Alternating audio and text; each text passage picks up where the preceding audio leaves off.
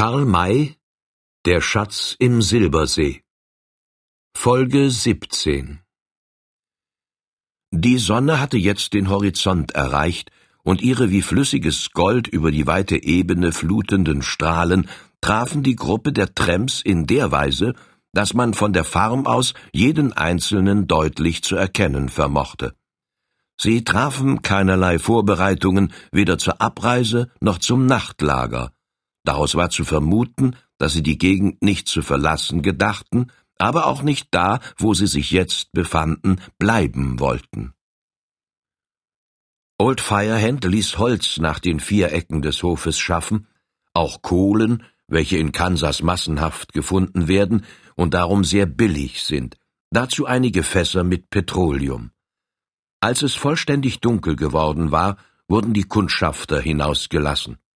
Damit dieselben im Falle einer schleunigen Rückkehr, bei welcher sie verfolgt wurden, nicht auf das Öffnen des Tores zu warten brauchten, wobei sie von den Feinden erreicht werden konnten, wurden an einigen Stellen der Mauer starke Lassos befestigt und draußen herabgelassen, an denen sie sich schnell empor und in den Hof schwingen konnten.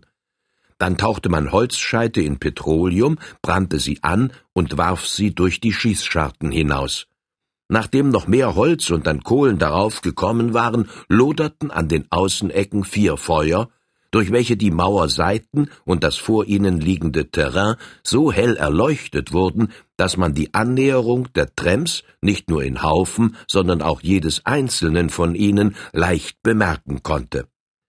Die Flammen wurden nach Bedarf fort und fort durch die Schießscharten gespeist, weil dies diejenige Art und Weise war, bei welcher man sich nicht den Kugeln der Feinde bloßzustellen brauchte. Nun verging weit über eine Stunde, und nichts schien draußen sich zu regen. Da kam der Ganstig-Ankel über die Mauer geturnt. Er suchte Old Firehand auf und meldete, in seiner originellen Weise, die Tramps sind von den Bäumen fort nach einem völlig anderen Ort. Dachte es mir, aber wohin? fragte der Jäger über den Reim lächelnd. Der Gefragte deutete nach der Ecke rechts vom Tore und antwortete in unerschütterlichem Ernste, da draußen im Gesträuch am Fluss man sie von jetzt an suchen muss. So nahe haben sie sich herangewagt. Aber da hätte man doch ihre Pferde hören müssen. Die trieb man weislich unterdessen auf die Prärie, um Gras zu fressen. Doch kenne ich die Stelle nicht, es fehlte mir das Lampenlicht. Und wo sind Bill und Droll? Die wollten hinterher sich machen, um die Halunken zu bewachen. Schön. Ich muss die Stelle ganz genau wissen, an welcher die Tramps liegen. Seid also so gut, euch wieder zu den beiden zu gesellen. Sobald die Kerls sich fest gelagert haben, mag Droll kommen und es mir sagen. Sie glauben wahrscheinlich klug zu handeln, sind aber in eine Falle gegangen, welche wir nur zu schließen brauchen. Der Ankel entfernte sich, und der Lord, welcher die Unterredung mit angehört hatte, fragte, welche Falle Old Firehand meine. Dieser antwortete, der Feind befindet sich dort am Flusse. Er hat hinter sich das Wasser und vor sich die Mauer. Wenn wir die beiden anderen Seiten versperren, so haben wir ihn fest. Ganz richtig, aber wie wollt ihr diese Sperrung vornehmen? Indem ich die Indianer holen lasse, welche ihn von Süden nehmen müssen. Wir aber, die wir uns hier befinden, schleichen uns zum Tore hinaus und greifen ihn im Norden an. So wollt ihr die Mauer ohne Bedeckung lassen? Nein, die Knechte bleiben zurück, sie werden genügen. Wir würden allerdings schlimm daran sein, wenn die Tramps auf den klugen Gedanken kämen, sich auf die Mauer zu werfen. Aber ich traue ihnen die Schlauheit nicht zu, anzunehmen, dass wir so verwegen sind, gerade diesen Hauptverteidigungspunkt preiszugeben. Auch werde ich erkunden lassen, wo sich ihre Pferde befinden. Erfahren wir das, so sind die wenigen Wächter jedenfalls nicht schwer zu überwältigen. Befinden wir uns im Besitze der Pferde, so sind die Kerle verloren, denn wir können diejenigen, welche uns heute Abend entkommen, am Tage verfolgen, einholen und aufreiben. Well, ein zwar kühner, aber sehr vortrefflicher Plan. Es ist wahr, Sir, ihr seid ein tüchtiger Kerl. Jetzt musste der schwarze Tom mit dem alten schlauen Benter hinaus, um nach den Pferden zu suchen. Dann wurden zwei Knechte, da dieselben die Gegend genau kannten, zu dem Osagenhäuptling geschickt, um demselben eine ausführliche Instruktion zu überbringen. Vor der Wiederkehr dieser Leute konnte nichts unternommen werden. Es verging eine lange Zeit, ehe sich einer von ihnen sehen ließ. Endlich kamen die Knechte zurück. Sie hatten die Indianer gefunden und herbeigeführt, dieselben lagen nur einige hundert Schritte von den Tramps entfernt am Flusse und waren bereit, beim ersten Schuss, den sie hörten, auf dieselben einzudringen. Jetzt kam auch Droll mit Bill und dem Ankel. Alle drei? fragte Old Firehand missbilligend. Es hätte wenigstens einer noch draußen bleiben sollen. Ich wüsste nicht weshalb, wenn's nötig ist, antwortete Troll. Um die Tramps weiter zu beobachten natürlich. Würde überflüssig sein. Ich weiß, woran ich bin, habe mich so nah an sie herangeschlichen, dass ich genug hören konnte. Sie ärgern sich riesig über unsere Feuer, welche einen Überfall unmöglich machen, und wollen abwarten, wie lange Holz und Kohlen bei uns reichen. Sie hegen die Absicht, dass nach einigen Stunden der Vorrat zu Ende sein wird, da der Farmer jedenfalls nicht auf so große Brände eingerichtet ist. Dann wollen sie losbrechen. Das ist ja sehr vorteilhaft für uns, denn so bekommen wir Zeit, die Falle zuzuklappen. Welche Falle? Old Firehand erklärte ihm, was er vorhatte. Das ist herrlich, hihihi, lachte Droll halblaut vor sich hin, wie er zu tun pflegte, wenn irgendetwas ihm gute Laune machte. Das wird und muss gelingen. Die Kerle meinen nämlich, wir denken, dass sie sich noch immer da draußen unter den Bäumen befinden. Aber, Sir, es gibt dabei etwas zu bedenken, was von großer Bedeutung ist. Was? Die Lage der Gefangenen. Ich befürchte, dass man sie töten wird, sobald wir die Feindseligkeiten beginnen. Meint ihr, dass ich mir das nicht auch schon überlegt habe? Glücklicherweise habe ich nicht die Sorge, welche ihr soeben ausgesprochen habt. Freilich bin ich überzeugt, dass die Gefangenen die Ersten sein würden, welche fallen müssten. Aber wir können das verhüten, indem wir dafür sorgen, dass ihnen nichts geschehen kann. Wir schleichen uns an, und drei von uns haben, wenn wir losbrechen, sofort ihre Hände über die beiden Butler und die junge Dame zu halten. Sind sie gefesselt? Ja, aber nicht schwer. Nun, so müssen sie schnell von ihren Banden befreit werden, und dann, und dann mit ihnen ins Wasser, fiel Droll schnell ein. Ins Wasser? fragte Old Firehand erstaunt. Natürlich. Ihr scherzt wohl, liebe Tante. Scherzen fällt mir gar nicht ein und als er die verwunderten Blicke sah, welche die Umstehenden auf ihn gerichtet hielten, fuhr er kichernd fort Ja, ins Wasser mit ihnen. Das ist der schönste Streich, den es geben kann. Was werden die Tramps für Gesichter machen? Und wie werden sie sich die Köpfe zerbrechen? Dazu werden sie gar keine Zeit finden, da ihnen die Schädel ja von uns zerschmettert werden. Nicht sofort, nicht sofort, sondern später. Später, wieso? Sollen wir ihnen Zeit lassen, uns zu entkommen? Das nicht, aber wir werden ihnen die Gefangenen noch vor dem Überfalle entführen. Haltet ihr das für möglich? Nicht nur für möglich, sondern sogar für sehr notwendig. Während des Kampfes ist es schwer, für die Sicherheit der Gefangenen zu sorgen. Wir müssen sie also schon vorher der Gefahr entzogen haben. Und das ist gar nicht schwer. Nicht?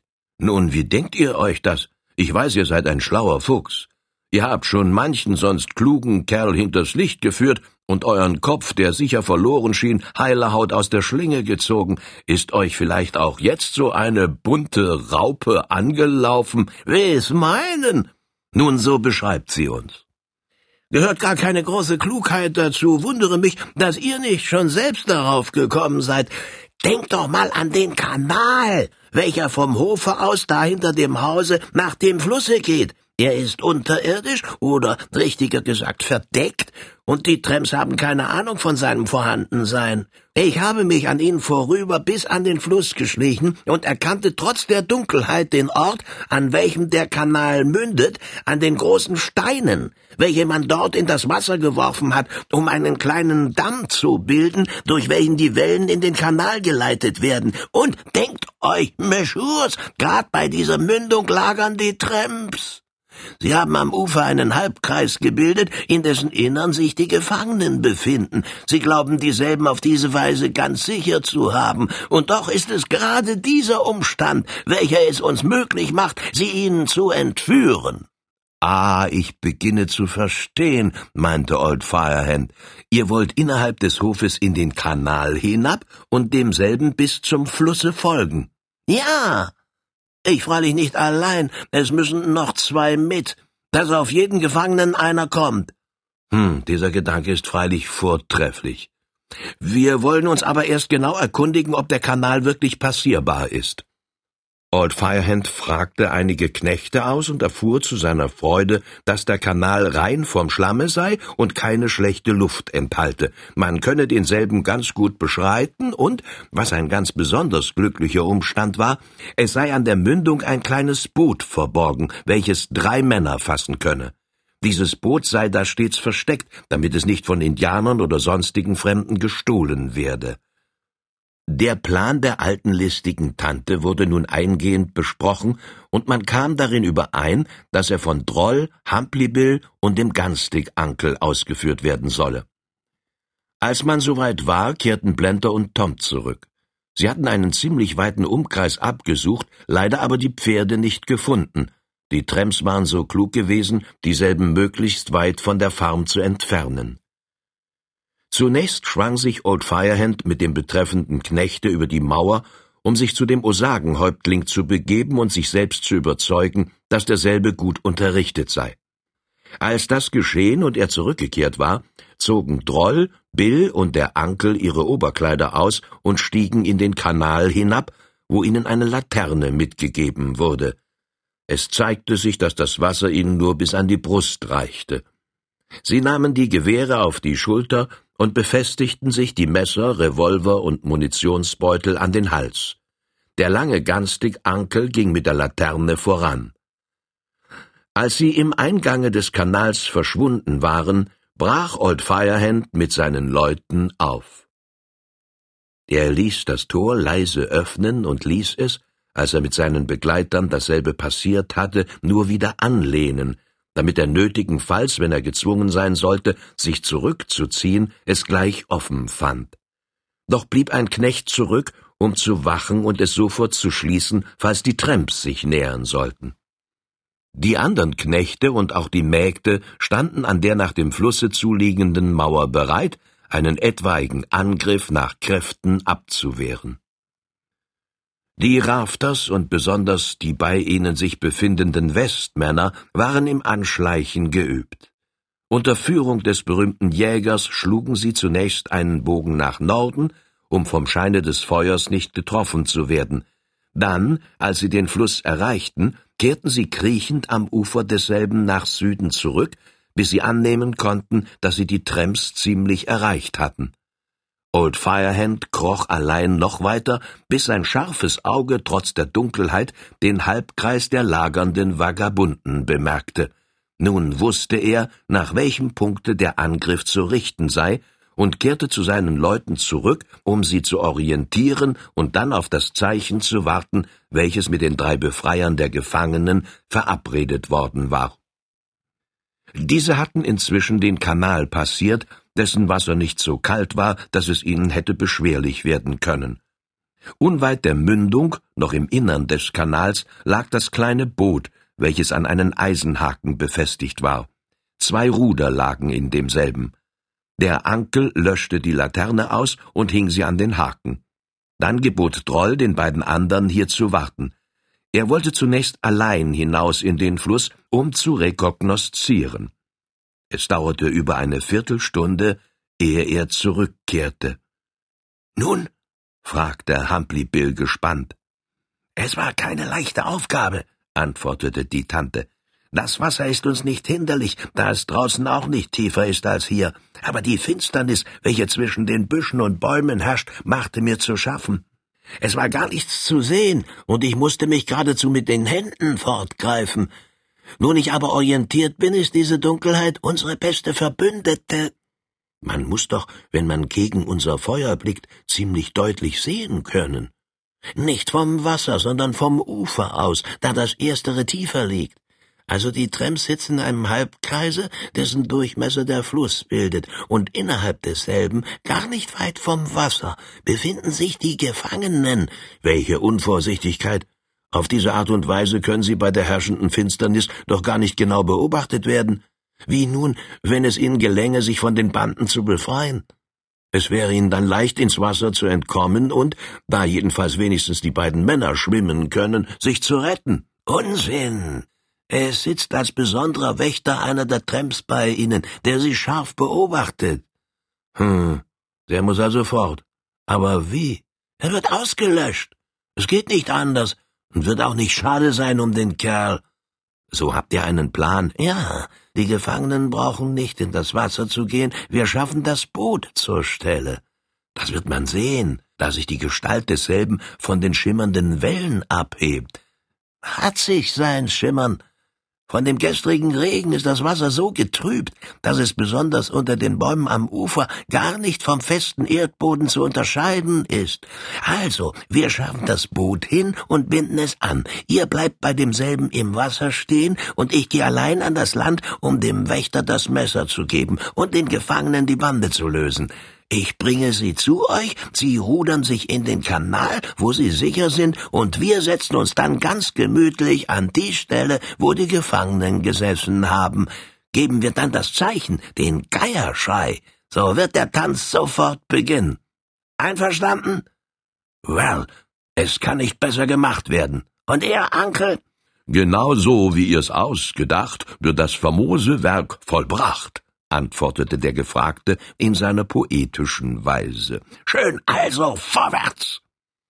Sie banden das Boot los und schoben es aus dem Kanale in den Fluss. Droll, welcher das Terrain kannte, machte den Führer. Sich immer hart am Ufer haltend, bewegten sie sich langsam und vorsichtig weiter, bis er anhielt und die beiden anderen bemerkten, dass er das Fahrzeug anband. Wir sind zur Stelle, raunte er ihnen zu. Jetzt warten, bis ich wiederkomme. Das Ufer war hier nicht hoch. Er kroch leise hinauf. Jenseits der Büsche brannten an den beiden Mauerecken die Feuer, gegen die sich die Gegenstände in leidlich erkennbaren Umrissen abhoben. Höchstens zehn Schritte vom Ufer entfernt saßen vier Personen, die Gefangenen mit ihrem Wächter. Weiter zurück sah der Kleine die Tramps in allen möglichen Stellungen ruhen. Er kroch ohne das Gewehr wegzulegen, weiter, bis er sich hinter dem Wächter befand. Nun erst legte er es weg und griff zum Messer. Der Tramp musste sterben, ohne einen Laut ausstoßen zu können. Droll zog die Knie unter dem Leib heran und schnellte sich rasch auf, ergriff den Mann mit der linken von hinten fest bei der Kehle und stieß ihm mit der rechten die Klinge so kunstgerecht und genau in den Rücken, dass sie das Herz durchschnitt. Sich dann rasch wieder niederlassend, zog er den Tramp neben sich auf den Boden. Das war so blitzschnell gegangen, dass die Gefangenen es gar nicht bemerkt hatten. Erst nach einiger Zeit sagte das Mädchen, Pa, unser Wächter ist ja fort. Wirklich? Ah ja, das wundert mich. Aber bleib still sitzen. Jedenfalls will er uns auf die Probe stellen. Leise, leise, flüsterte Droll ihnen zu. Niemand darf einen Laut hören. Der Wächter liegt erstochen hier im Grase. Ich bin gekommen, euch zu retten. Retten? Heavens. Unmöglich. Ihr seid der Wächter selbst. Nein, Sir, ich bin euer Freund. Ihr kennt mich vom Arkansas her. Droll, den Sie die Tante nennen. Mein Gott. Ist's wahr? Leiser, leiser, Sir. Old Firehand ist auch da und der schwarze Tom und noch viele andere. Die Tramps wollten die Farm plündern, wir aber haben sie zurückgeschlagen. Wenn ihr mir noch nicht traut, da ihr mein Gesicht nicht sehen könnt, so will ich euch die Wahrheit meiner Worte beweisen, indem ich euch losbinde. Gebt eure Fesseln her. Einige Schnitte mit dem Messer, und die drei befanden sich wieder im freien Gebrauche der Glieder. Jetzt glauben wir euch, Sir, flüsterte der Farmer, welcher bis jetzt geschwiegen hatte, ihr sollt sehen, wie ich euch danke. Jetzt aber wohin? Leise hinunter in den Kahn. Wir sind durch den Kanal gekommen und haben das Boot mitgebracht. Ihr steigt mit der kleinen Miss hinein und retiriert nach dem Kanal, den ihr ja kennt, um zu warten, bis der Tanz vorüber ist. Der Tanz?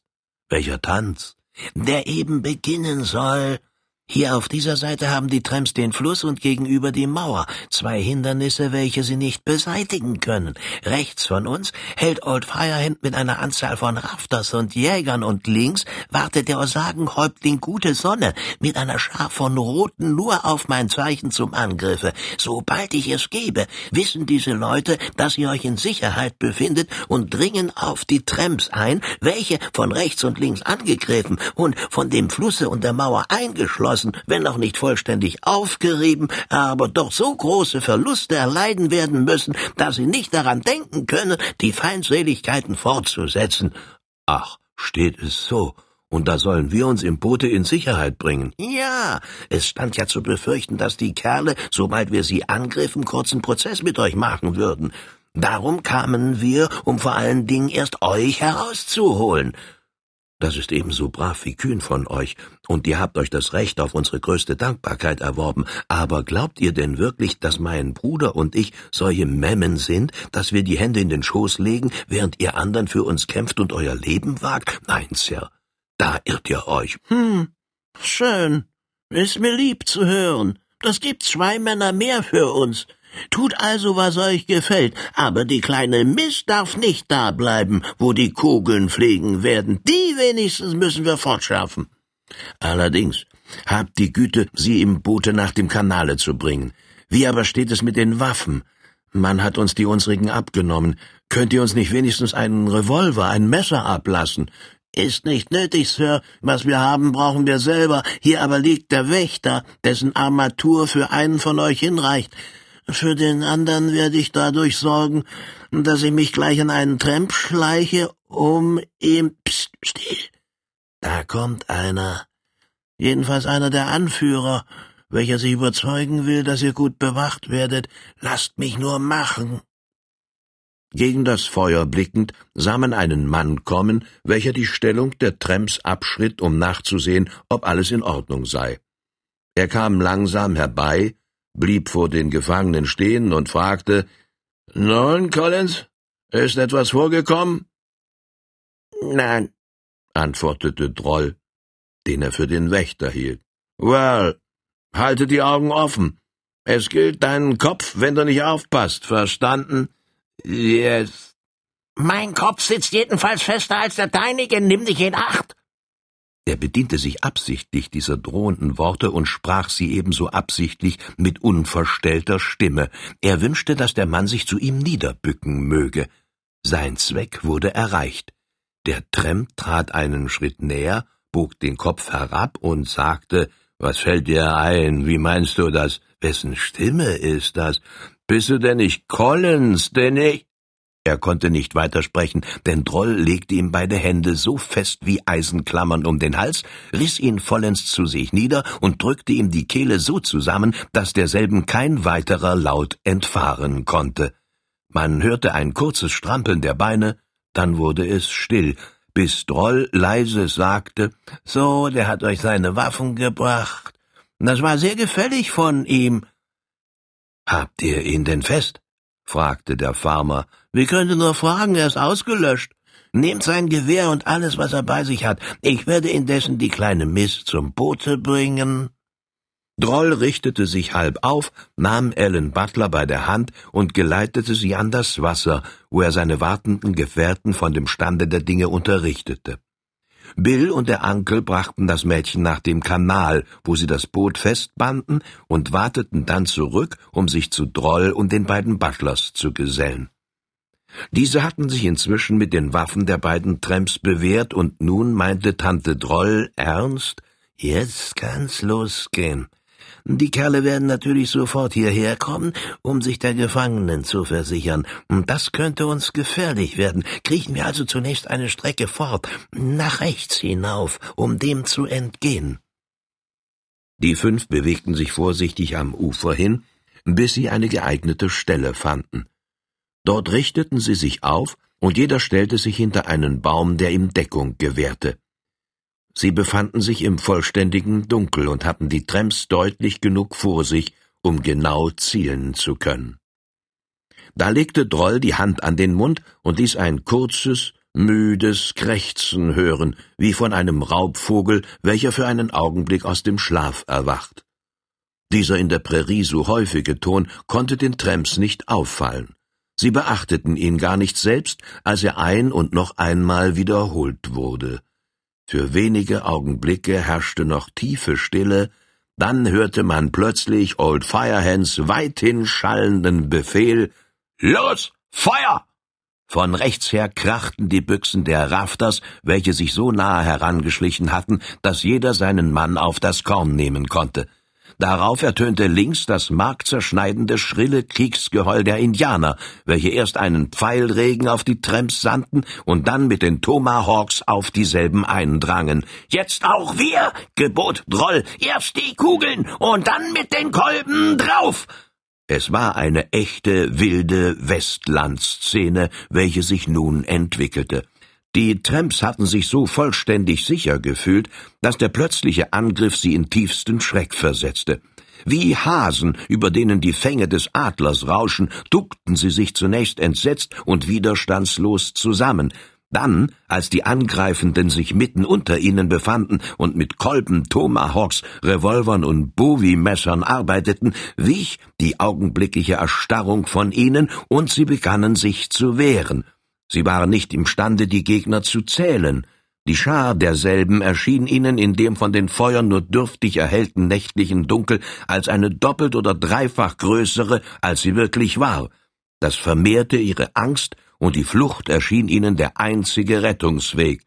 Fort, fort zu den Pferden! hörte man eine Stimme rufen oder vielmehr brüllen. Das ist der Körne! schrie Droll. Werft euch auf ihn! Lasst ihn nicht entkommen! Er eilte nach der Gegend, aus welcher der Ruf erklungen war, und andere folgten ihm, doch vergeblich. Der rote Colonel war so schlau gewesen, sich sofort im Gebüsch zu verstecken und von demselben aus die Szene zu beobachten. Er schlich sich wie eine Schlange von Strauch zu Strauch und hielt sich dabei immer im tiefen Dunkel, so dass er nicht gesehen werden konnte. Die Sieger gaben sich alle Mühe, möglichst wenige entkommen zu lassen, aber die Zahl der Tramps war eine so große, dass ihnen, zumal sie sich endlich klugerweise eng beisammen hielten, der Durchbruch leicht gelingen musste. Sie rannten nach Norden zu, von dannen. Immer hinter ihnen drein, gebot Old Firehand, lasst sie nicht zu Atem kommen.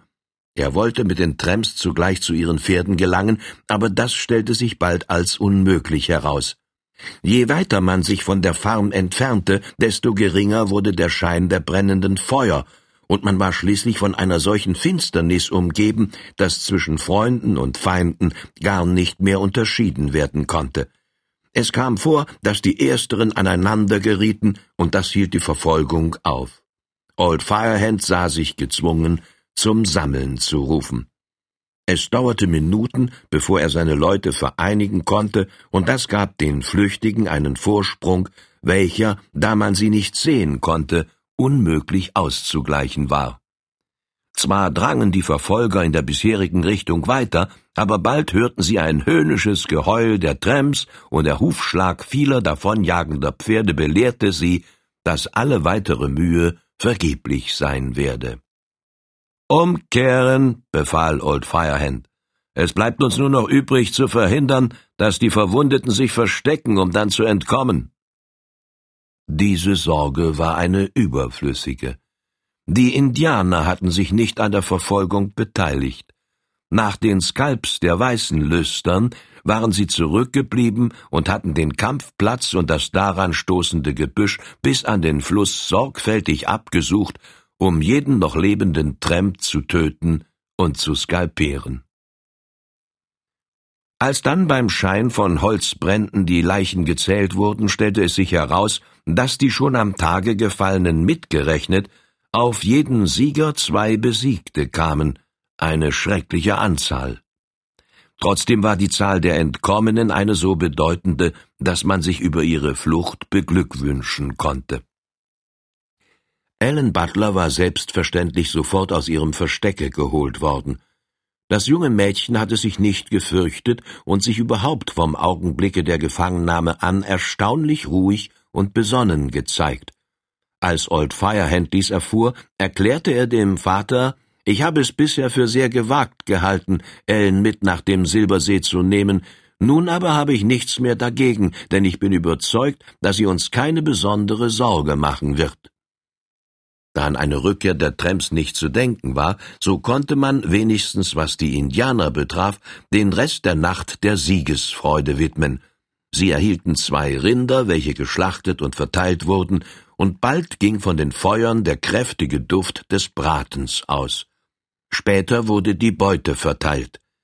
Die Waffen der Gefallenen und auch sonst alles, was dieselben bei sich gehabt hatten, waren den Roten überlassen worden, ein Umstand, welcher dieselben mit Entzücken erfüllte. Sie gaben demselben den bei ihnen gebräuchlichen Ausdruck. Lange Reden wurden gehalten, Kriegs- und andere Tänze aufgeführt. Erst als der Tag anbrach, nahm der Lärm ein Ende, der Jubel verstummte und die Roten hüllten sich in ihre Decken, um endlich einzuschlafen anders die Rafters. Glücklicherweise war keiner von ihnen gefallen, doch hatten einige Verwundungen davongetragen. Old Firehand beabsichtigte, mit ihnen bei Tagesanbruch der Spur der Tramps zu folgen, um zu erfahren, wohin sich diese gewendet hatten. Darum hatten sie sich schlafen gelegt, um zur angegebenen Zeit gekräftigt und munter zu sein. Sie fanden dann, dass die Fährte zurück nach dem Osagenok führte, und folgten ihr bis dorthin, aber als sie ankamen, war der Platz leer. Old Firehand untersuchte ihn genau. Es waren inzwischen neue Scharen von Tramps angekommen gewesen. Die Flüchtigen hatten sich mit diesen vereinigt und waren dann ohne Verweilen in nördlicher Richtung davongeritten, wohl ahnend, dass man sie hier aufsuchen werde. Sie hatten also ihre Absicht auf die Farm aufgegeben und ahnten nicht, dass Old Firehand den Plan genau kannte, den sie nun jetzt verfolgen wollten.